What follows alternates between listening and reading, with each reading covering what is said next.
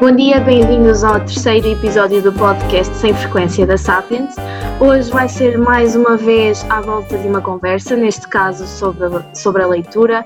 Comigo está o Tomás Barros, que também faz parte da revista Sapiens Digitalis, e a Maria Monteiro, que se quis juntar a nós nesta conversa. Então, o que é que vocês têm andado a ler nesta quarentena? Maria?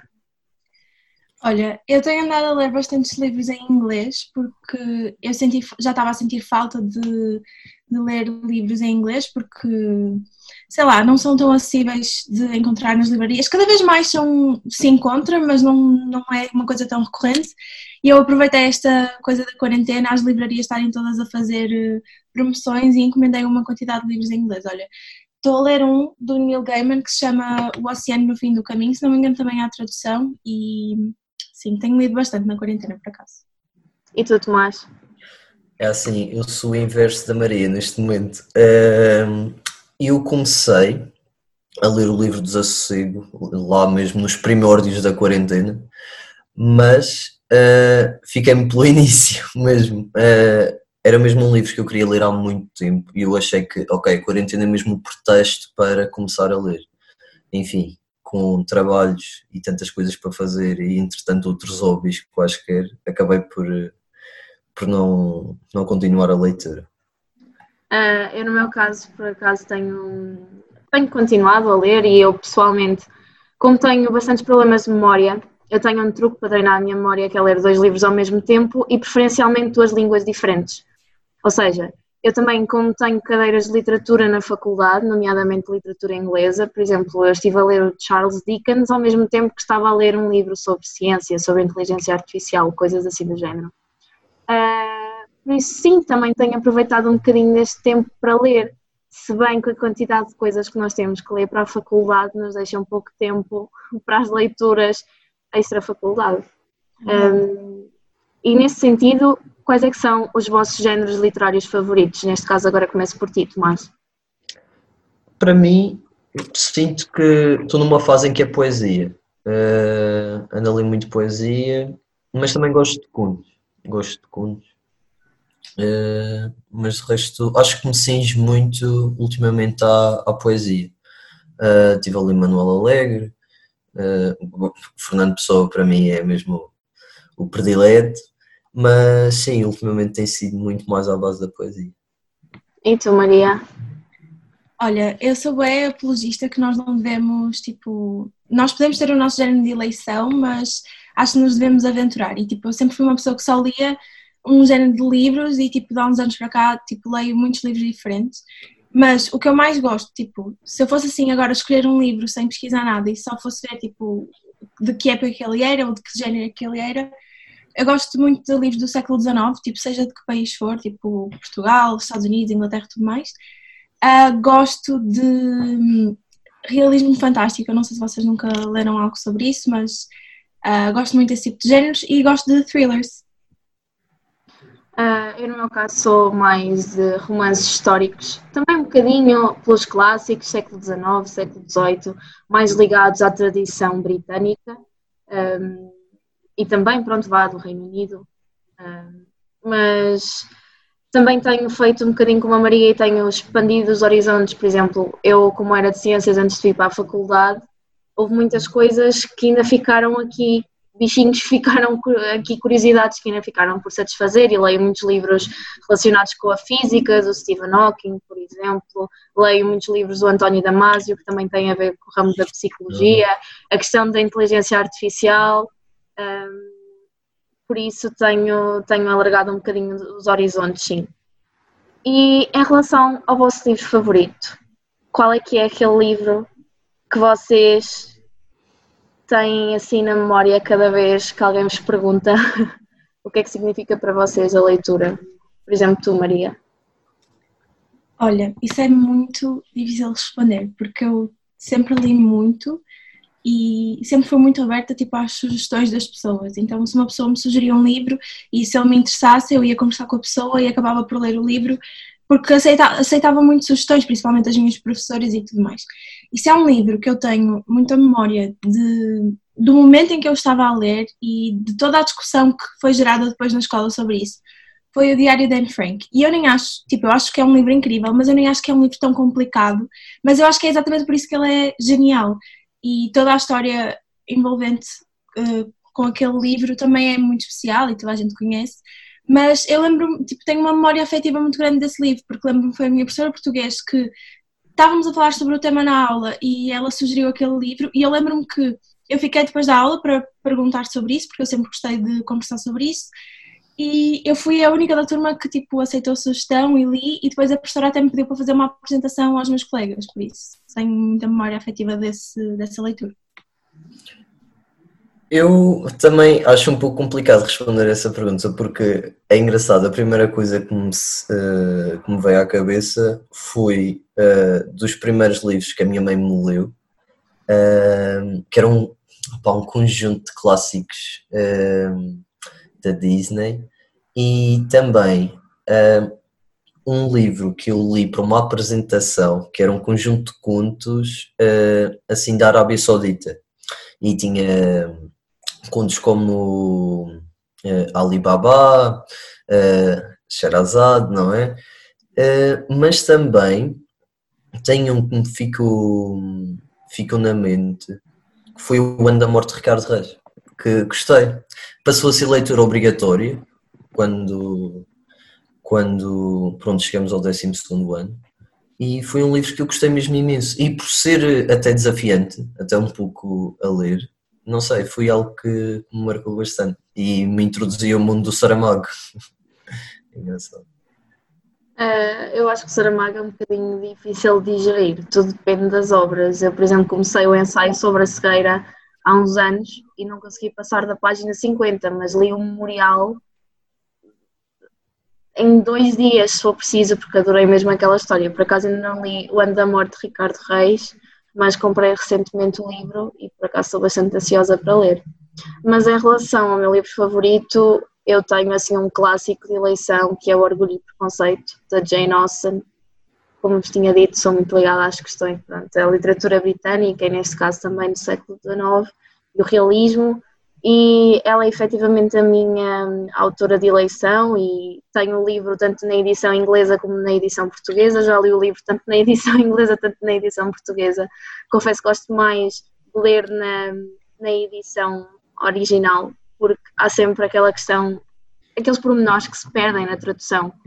Um, e outro livro que eu também gosto de destacar e que leio todos os anos sem, sem exceção é O Príncipezinho, Todos os anos eu leio aquele livro, sempre. Nunca é, por exemplo, na mesma altura, às vezes leio no início do ano, outras vezes leio no final, mas leio sempre aquele livro porque, além de ser um livro pequeno de se ler, tira sempre alguma coisa nova, repara sempre em algum pormenor, é muito giro, por acaso. Não sei se vocês já leram esse livro. Já, já. Eu li uma edição que foi a minha tia que me deu, que era tipo a dela na, na minha idade. Por isso ela passou-me e foi essa edição que eu sempre li. Mas posso falar uma coisa? Sim, força. Os dois falaram de dois autores que por acaso agora veio-me à mente porque eu estive a falar sobre isto outro dia com umas amigas minhas. E nós estávamos a falar sobre autores que nós sabemos que são bons. Como é que eu ia explicar isto? Há, vários, há vários autores e há vários livros que eu sei que são bons, mas que eu sei que talvez não fazem tanto o meu género. E eu consigo reconhecer que o autor escreve bem e que o livro é bom, mas que eu não consigo gostar de outras coisas para além das que eu li. E Saramago e Jane Austen são exatamente essas coisas. Uh, eu sei que o Saramago é um gênio e eu já vi aquele documentário que ele fez com a mulher dele, o José e Pilar, se não me engano, e eu no, no secundário, quando nós lemos, interessei-me bem pela vida dele. Mas depois eu li o Ano da Morte de Ricardo Reis e foi um livro que eu fiquei tipo, esperava mais Saramago, porque eu sempre gostei de ler todos os livros da, da escola, às vezes nós só líamos excertos, eu fazia sempre questão de ler o livro inteiro, ou ia à biblioteca, ou comprava mesmo o livro, e Saramago foi o único livro do secundário inteiro que eu não li inteiro, tipo o Ano da Morte de Ricardo Reis, porque eu não aguentava, e eu reconheço que aquilo é bom, entendem? Eu li uma parte do livro e eu gostei, Sim. mais ou menos dessa parte que eu li, mas há coisas que eu acho diferentes e não é por elas serem diferentes que elas não são boas, mas eu não, não consigo identificar. E Jane Austen é a mesma coisa, porque eu li Orgulho e Preconceito, eu adorei Orgulho e Preconceito, mas eu gosto muito de ir a livrarias e tipo ler o início de alguns livros para saber se os vou comprar ou não.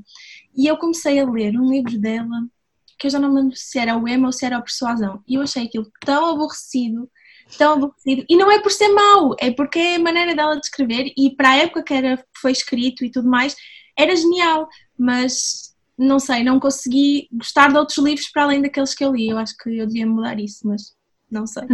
Que é que eu ainda tive a sorte de, ter, de dar um memorial do convento.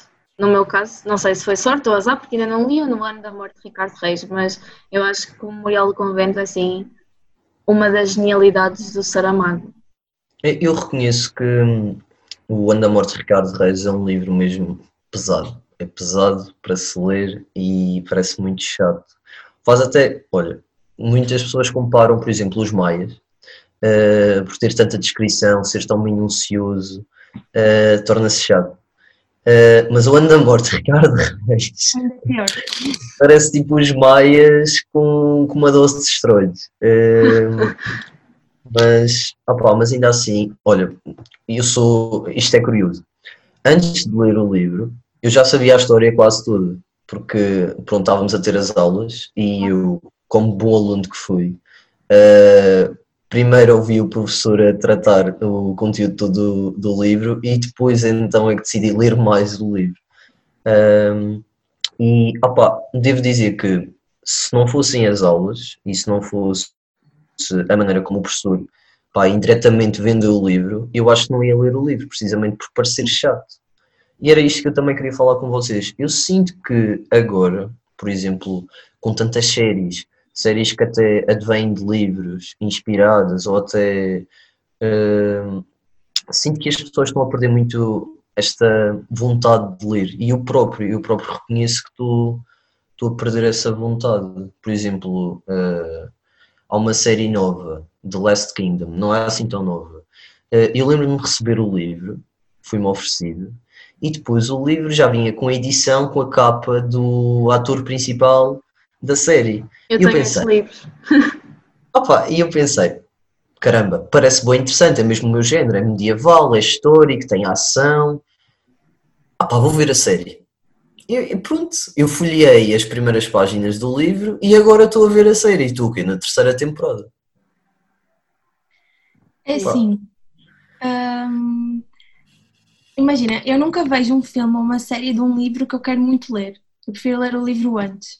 Mas se eu vir que o filme ou a série se baseia num livro que eu nem sequer tenho assim muito interesse em ver, mas a série parece fixe, eu avanço e vejo a mesma e não leio o livro. Mas, por exemplo, o Great Gatsby, que é um filme bem conhecido, eu até hoje não li esse filme, porque eu estou a guardar para ler o livro, tipo, há muito tempo, agora até me ofereceram um livro, e tipo, vou ler o livro e só então é que vou ver o filme, porque até hoje ainda não, não o vi. Eu, por acaso, sou um bocadinho como a Maria. Eu, por exemplo, no caso de Great Gatsby, por acaso vi primeiro o filme e só depois é que li o livro mas normalmente o meu ritual é ler primeiro os livros e só depois é que vejo, vejo os filmes ou as séries. Por exemplo, eu tenho casos de uma série da minha série predileta que é Outlander, que também é inspirada em livros, mas digamos que os livros, cada um deles tem mais de mil e tal páginas. Eu ainda não vi a, a, a temporada mais recente, que já saiu, estou a rever as temporadas anteriores, porque ainda não li o livro, porque eu há personagens que eles, por exemplo, por uma questão comercial, decidiram manter na série que a autora matou nos livros, porque na verdade eram, eram personagens que os fãs gostavam muito e então eles decidiram manter e isso acaba por eh, mudar um pouco o rumo da história. Mas, eh, por exemplo, tem o caso do, do daquele romance que agora foi adaptado mais recentemente para um filme, a Little Woman, eu comprei esse livro e ainda não vi o filme porque quero ler o livro, mas ainda não consegui ler o livro porque entretanto também se meteram outros livros à frente, mas ainda não vi o filme exatamente porque ainda não li o livro. Um, a Maria estava a falar daquelas questões de ir a uma livraria, ler os inícios dos livros. Vocês têm algum tipo de ritual de leitura ou de compra de livros que, que queiram uh, falar? Assim, eu é completamente ao calhas. Eu adoro surpreender-me a mim próprio. Eu entro geralmente pela FNAC, não é? Depois estou lá navegar nos livros, vejo um título que me chama a atenção, pronto, começo a ler o prefácio e sou muito impulsivo nas minhas compras, uh, especialmente livros. Um, Pá, não sei. Uh, tem mesmo de chamar a atenção. Se não me chamar assim a atenção logo uh, título, depois prefácio, é muito difícil eu comprar. Uh, mas, por exemplo, como eu agora andava muito à procura de clássicos, nomeadamente epopeias, uh, por exemplo, a Odisseia, eu ia diretamente um, à procura desses clássicos e depois começava a bater tanto num como noutro e depois ficava ali naquilo e acabava por, uh, por navegar noutro género de livros que não é muito o meu, entre aspas. Mas é muito, é muito isso, aquela primeira impressão, às vezes até a capa não tem tanto aquela, aquela presença, eu vou muito mais pelo título. Eu acho que, é assim, eu já há muito tempo que não compro livros em livrarias físicas. Eu gosto de ir às livrarias físicas, mas por questões de preço e cada vez ser mais eu a pagar os livros e não os meus pais, eu acabo sempre por encomendar porque acaba por ser mais barato e quando eu ia às livrarias, quando eu comprava nas livrarias físicas, eu gostava de ser como tu, tipo, ia lá ao calha, sentia os livros, lia as primeiras páginas.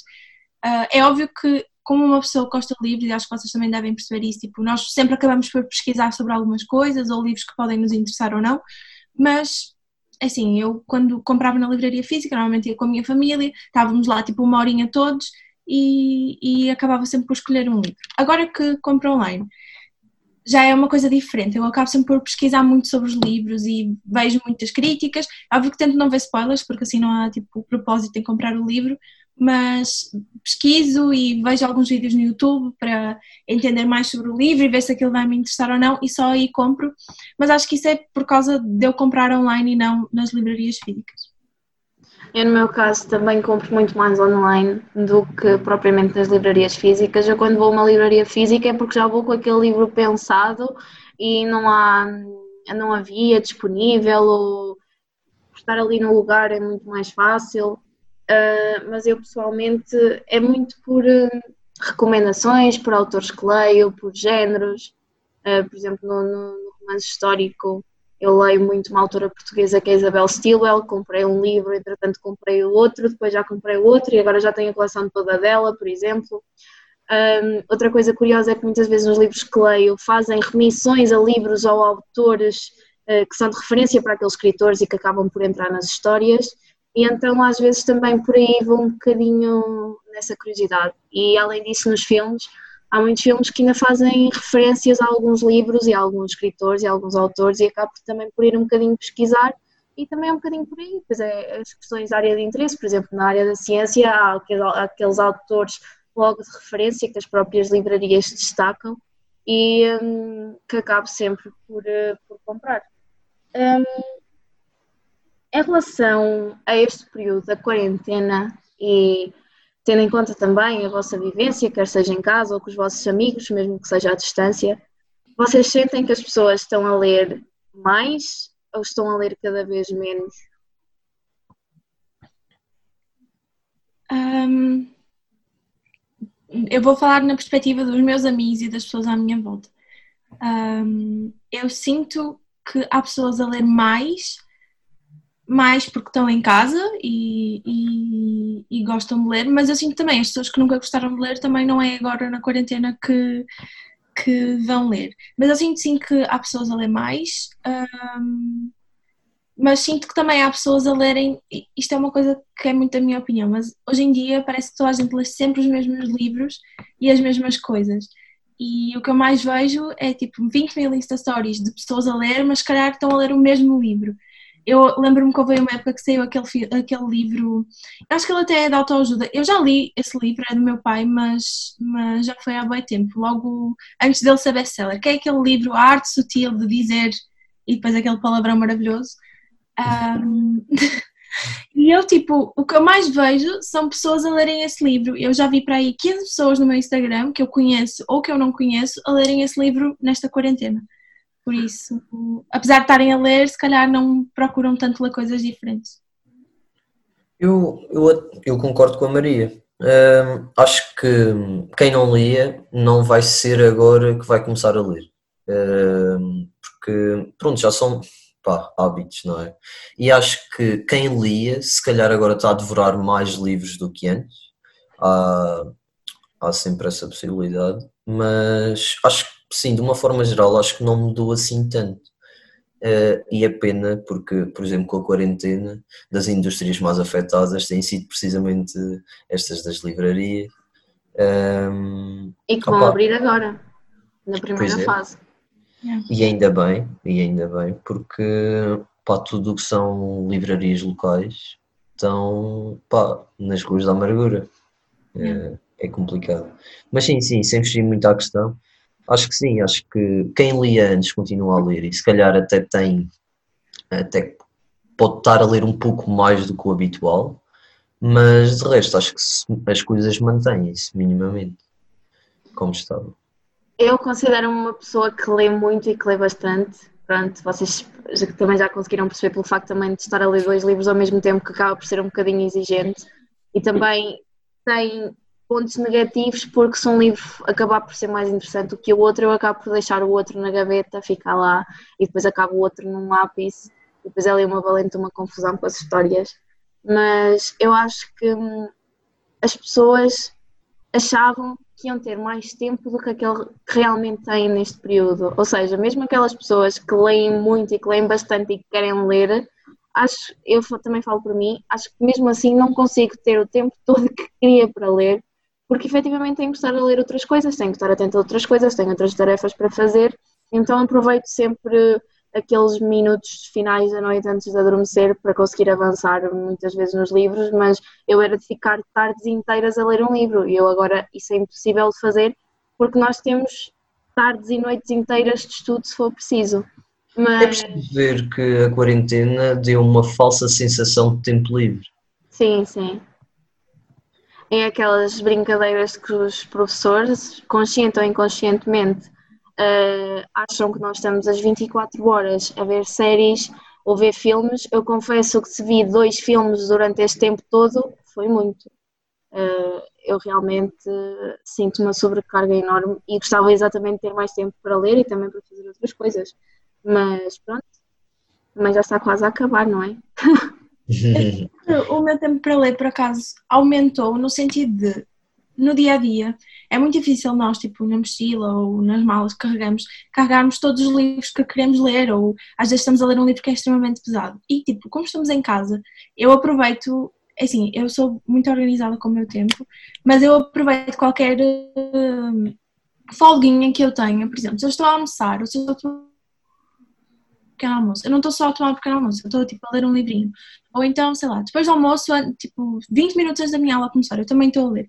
Então eu sinto que se eu tivesse esse tempo, mas estivesse num tempo normal e não num tempo de quarentena, eu não ia ler, porque eu não ia levar o livro de propósito para estar a ler naquele tempinho e andar carregada com isso. Não, tipo, aqui como estou em casa, ando com o livro para trás e para a frente, porque estou em casa e tenho a certeza que num tempo normal eu não andaria com o livro e só leria antes de dormir ou então ao fim de semana, que é quando eu vinha para casa.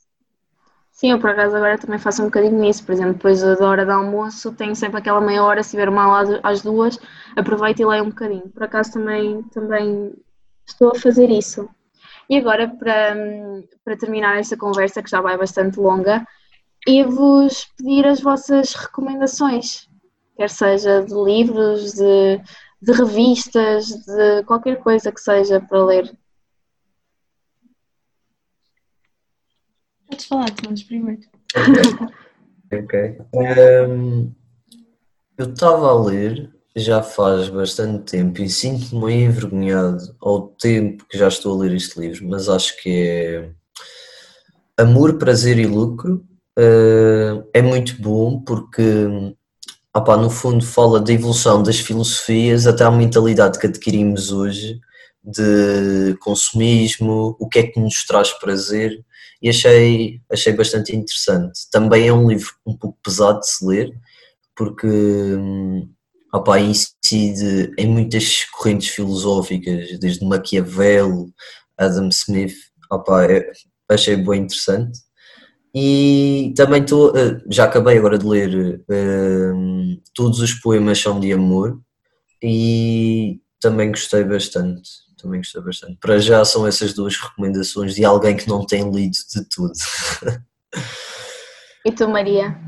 Eu recentemente li dois livros, eles são os dois super diferentes, mas eu gostei muito e li-os bastante rápido. Por isso, para quem quer, eu não digo que são livros leves, mas são livros fáceis de se ler. Eu li um livro que eu não sei, deixem-me ver como é que ele está aqui em Portugal. Ele no Brasil chama-se Um Lugar bem, bem longe daqui, mas eu acho que aqui em Portugal tem outro nome, esperem um bocadinho.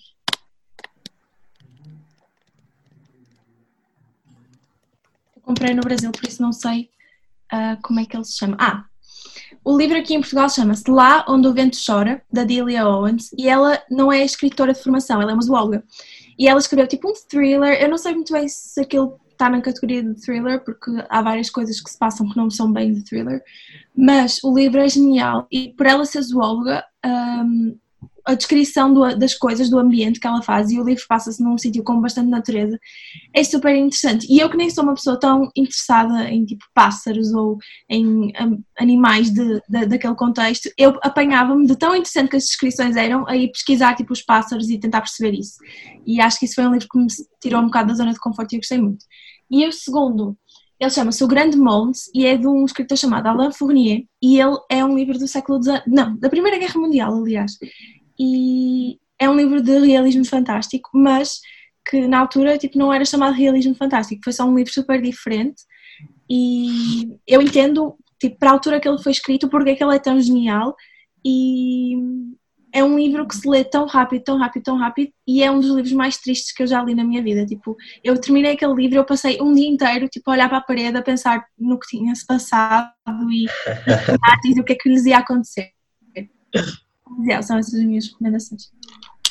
Uh, em relação às minhas recomendações, Uh, eu, por acaso, dois livros que devorei assim nesta quarentena, que também eram dois livros que eu estava a ler ao mesmo tempo com um livro em inglês, mas acabei os dois primeiro do que acabei o outro. Um, são dois livros da Heather Morris, um, que é daquela, daquele best-seller do tatuador de Auschwitz. Um, honestamente, ela tem uma, uma escrita bastante simples, não é nada de extraordinário, mas a história que ela conta, o facto de realmente ser verídico. Eu acho que nós temos fazer, obviamente, que não se pode comparar a dimensão do horror daquela época com aquilo que nós estamos a viver agora. Mas eu acho que nós, com este contexto de liberdade um pouco condicionada, conseguimos perceber mais o que é que aquelas pessoas sentiram, ou o que é que aquelas pessoas viveram. Eu confesso que havia momentos do livro em que eu estava a chorar porque não conseguia acreditar como é que pessoas ditas humanas tinham conseguido fazer aquilo a outras pessoas. E ela tem o primeiro livro, que é que se passa em Auschwitz, e depois ela conta que o segundo livro nasceu da vontade dos leitores, ou seja, leitores que lhe enviaram carradas de e-mails a perguntar o que é que tinha acontecido àquela, a uma personagem específica, que era a Silka, uh, e depois o, o segundo livro nasce aí, sendo que o primeiro acaba por nascer do relato efetivamente da personagem principal, porque nasceu de uma série de entrevistas e de conversas que ela teve com ela. O segundo já nasceu de pesquisas que ela fez da vida dela, ou seja, já não foi de relatos, já não foi do seu relato em si. Uh, mas uh, acho que são boas leituras para nós aprendermos a colocar-nos no lugar ah, do, do outro. Pronto. Muito bem. Uh, Uh, agradeço a vossa, a vossa presença, neste caso, agradeço a vossa voz e as vossas considerações. Um, da nossa parte é tudo e esperamos que nos ouçam num próximo episódio.